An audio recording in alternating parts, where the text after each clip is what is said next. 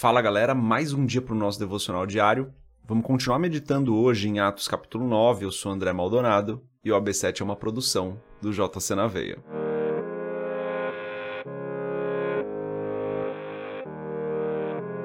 Atos capítulo 9, a partir do versículo 10, diz o seguinte: Em Damasco havia um discípulo chamado Ananias. O Senhor o chamou numa visão: Ananias, eis-me aqui, Senhor, respondeu ele. O Senhor lhe disse: Vá à casa de Judas, na rua chamada Direita, e pergunte por um homem de Tarso chamado Saulo.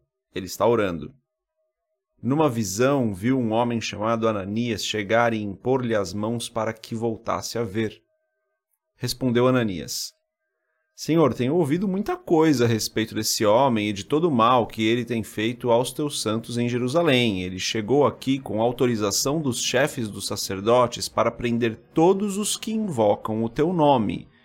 Mas o Senhor disse a Ananias: Vá, este homem é meu instrumento, escolhido para levar o meu nome perante os gentios e seus reis, e perante o povo de Israel.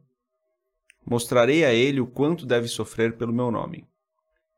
Então Ananias foi, entrou na casa, impôs as mãos sobre Saulo e disse: Irmão Saulo, o Senhor Jesus, que lhe apareceu no caminho por onde você vinha, enviou-me para que você volte a ver e seja cheio do Espírito Santo.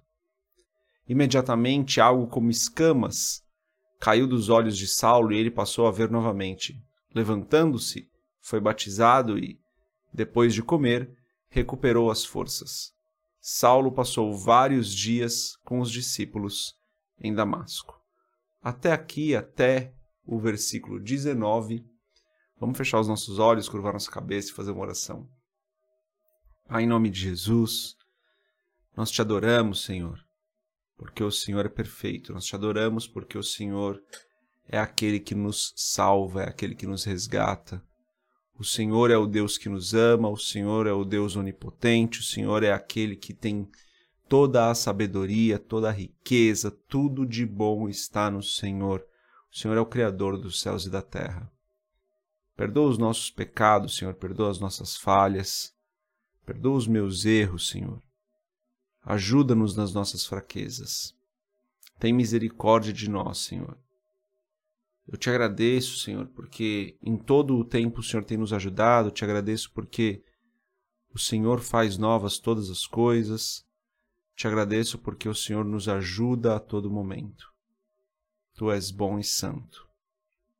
Pai, eu peço em nome de Jesus que o Senhor nos abençoe hoje, que o Senhor nos guarde, Peço que o Senhor nos dê direção sempre que precisarmos. Peço que o Senhor nos guie, Pai, no dia de hoje. O Senhor nos guie em cada decisão, em cada momento, em cada frase, em cada fala. Nos ajude, Senhor, porque nós dependemos totalmente de Ti. Se queremos fazer algo bom, nós dependemos do Senhor. No Senhor está tudo aquilo que nós podemos produzir de bom e fora do Senhor não há nada que nós possamos fazer que produza bons frutos, porque o Senhor é a nossa fonte. Então eu peço em nome de Jesus que o Senhor nos abençoe no dia de hoje, para que nesse dia nós possamos glorificar o teu nome, Pai. Em nome de Jesus eu oro para que o Senhor abençoe cada pessoa que está enferma, traga cura, cada pessoa que está desanimada, que o Senhor traga ânimo, cada pessoa que está nesse momento enfraquecida, que o Senhor fortaleça. Eu oro assim em nome de Jesus. Amém. Galera, aqui, antes da gente continuar nesse vídeo, né? Ou nesse episódio do podcast, se inscreve no canal se você não é inscrito, segue a gente lá no Spotify ou em outras redes sociais aí. E também compartilha o AB7 com outras pessoas. É sempre importante você compartilhar, tá, galera? Não custa nada e ajuda bastante tanto a gente a divulgar aqui o trabalho, quanto as pessoas a fazerem um devocional diário. Então compartilha o AB7 com outras pessoas.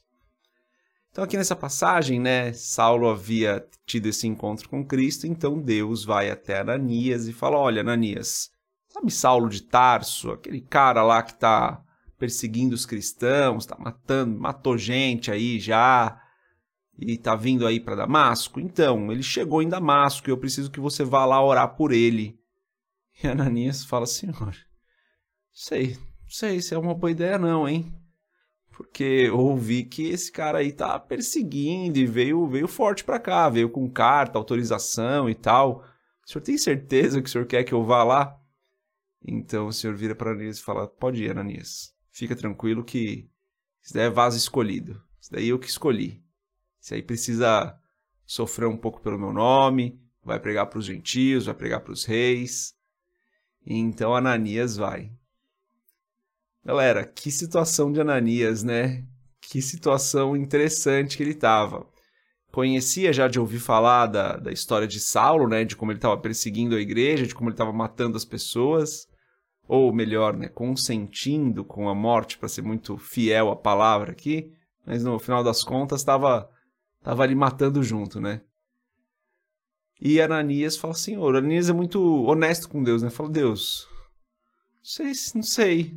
Pensa melhor aí nessa situação, porque essa pessoa aí tá, tá fazendo mal pra tua igreja. Então o Senhor também é muito honesto com Ananias e fala: Ananias, pode ir. Interessante demais essa interação de Ananias com o Senhor, e mais interessante ainda é como Ananias se dispõe a obedecer ao Senhor mesmo nas circunstâncias mais contrárias, né?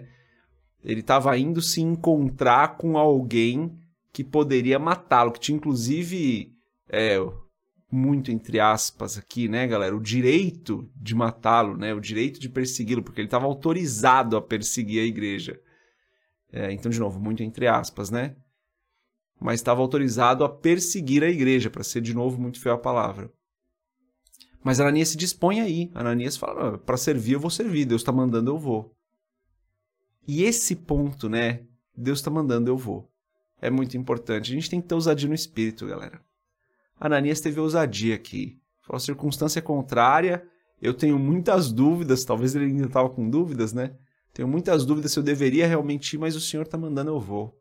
Porque quando o Senhor manda, a gente obedece.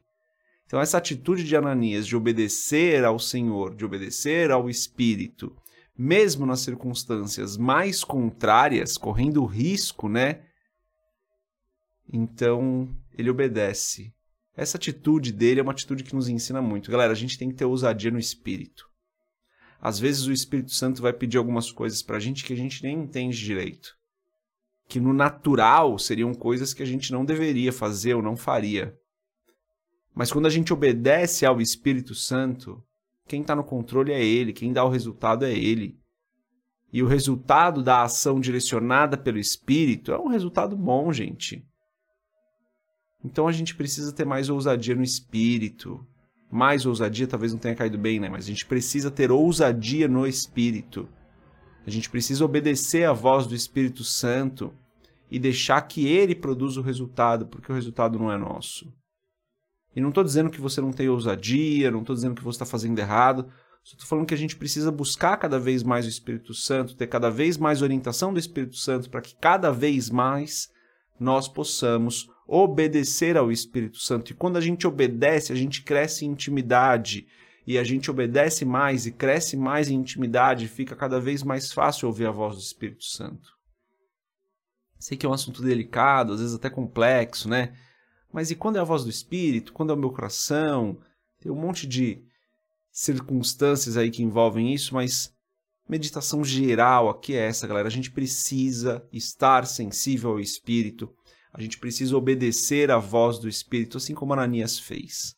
Ananias enfrentou aqui as circunstâncias mais contrárias ali que a gente vê nesse trecho da palavra, e mesmo assim ele ele obedeceu e por isso foi muito abençoado, né? Participou ali do momento da conversão de Saulo, né? Que foi aí o apóstolo depois, né? Foi o apóstolo que escreveu mais cartas, que plantou igreja em tudo quanto é lugar foi apóstolo dos gentios, então participou de um momento muito especial. Quando a gente obedece à voz do Espírito, nós também somos muito abençoados. A meditação de hoje é essa, galera. Vamos ouvir e obedecer à voz do Espírito. Deus abençoe a sua vida. A gente se vê amanhã, se Deus quiser. Paz.